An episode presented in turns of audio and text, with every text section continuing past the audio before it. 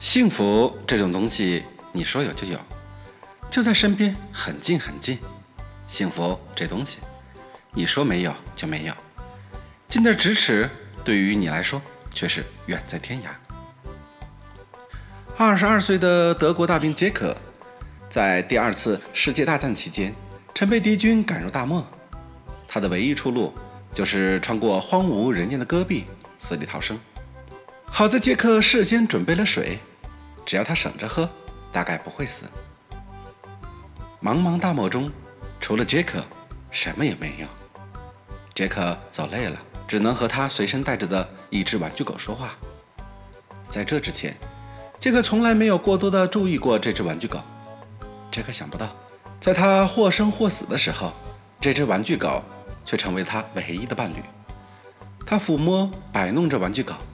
认真地端详它，跟它说话，跟它亲昵，把它当做一个有灵性的伙伴。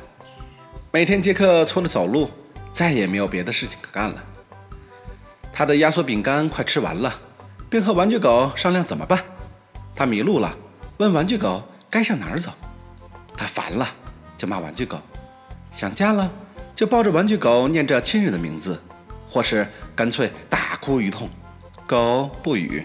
瞪着大眼睛看他，杰克认为狗完全听懂了，于是他感到来自亲人的欣慰。杰克睡觉的时候，就把玩具狗搂在怀里，对狗说：“只要我能活着出去，我就要好好找个姑娘，像抱着你一样，好好搂紧她。活着是多么好啊！”狗还是不语，望着杰克，杰克却感到来自狗的温情。整整十六天。杰克奇迹般地走出了大漠。后来人们问他：“你一个人身居大漠，该是多么寂寞恐惧啊？”杰克说：“是的，我都想自杀了。好在我有一只沙皮狗。”人们惊讶，没想到杰克还有一只沙皮狗。杰克得意地举起了他的玩具狗，流着泪说：“我要感谢他，是他和我作伴，给了我温暖。”和无穷的力量，减少了我在大漠中的孤独与恐惧。是他，使我能够活着走出大漠。土耳其的登山运动员劳斯不慎掉进山洞，身上除了事先背着的干粮，只有一个记事用的小本子。劳斯躺在山洞里，听着手表秒钟滴答滴答的声音，他无法忍受等待给他带来的恐惧。他开始把小本子撕掉，一页一页的叠起纸玩具来。他叠呀叠，竟然被自己叠的纸玩具所吸引，渐渐地忘记了时间的存在。十天之后，人们找到老四的时候，他已经完全昏迷。人们惊讶地看到，在他的周围摆满了各种各样用纸张做的玩具。十天，老四奇迹般地活了过来。劳斯在后来的漫长岁月里，一直感谢他的那个小本子，那些没有生命的白纸，在他最艰难的时候，给了他无限的力量，支持着他的生命。这些平日看起来价值极轻的白纸，却与他分担了所有的艰难，陪伴他度过了可怕的死亡岁月。劳斯一直认为，是这些纸张与他分担了难以度过的可怕时刻。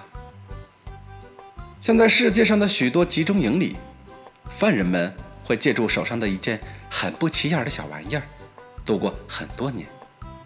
这些小玩意儿，无不成为支撑他们岁月的最亲密伙伴，甚至比有灵性的生命更让他们感到亲切和温暖。人与物的交流，产生出了许多意想不到的情感与奇迹，甚至生出了比无情物本身价值高百。倍的力量。回头再看看我们所拥有的，不一定是世界上最好的，有时甚至是微不足道的。但只要你懂得充分的去享受它，珍爱它，它同样会带给你莫大的愉快与幸福，甚至出现某种奇迹。德国大兵杰克、土耳其登山运动员老死，他们的例子虽然有些绝对。也充满着各种偶然，但却提醒着我们：尽管我们的身边有着比他们当时多得多的物质与精神的财富，但我们是否充分的去享用了这些财富呢？